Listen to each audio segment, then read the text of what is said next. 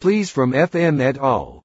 Gifu Prefecture announced a state of emergency for the new coronavirus, fourth wave. The period is until May 11, Tuesday. The mutant strain, COVID-19 is extremely infectious and is likely to become severe.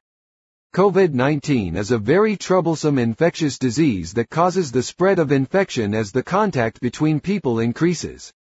During the holidays, refrain from eating, traveling, and barbecuing in large numbers, and avoid wearing masks, hand hygiene, close contact, and closed rooms.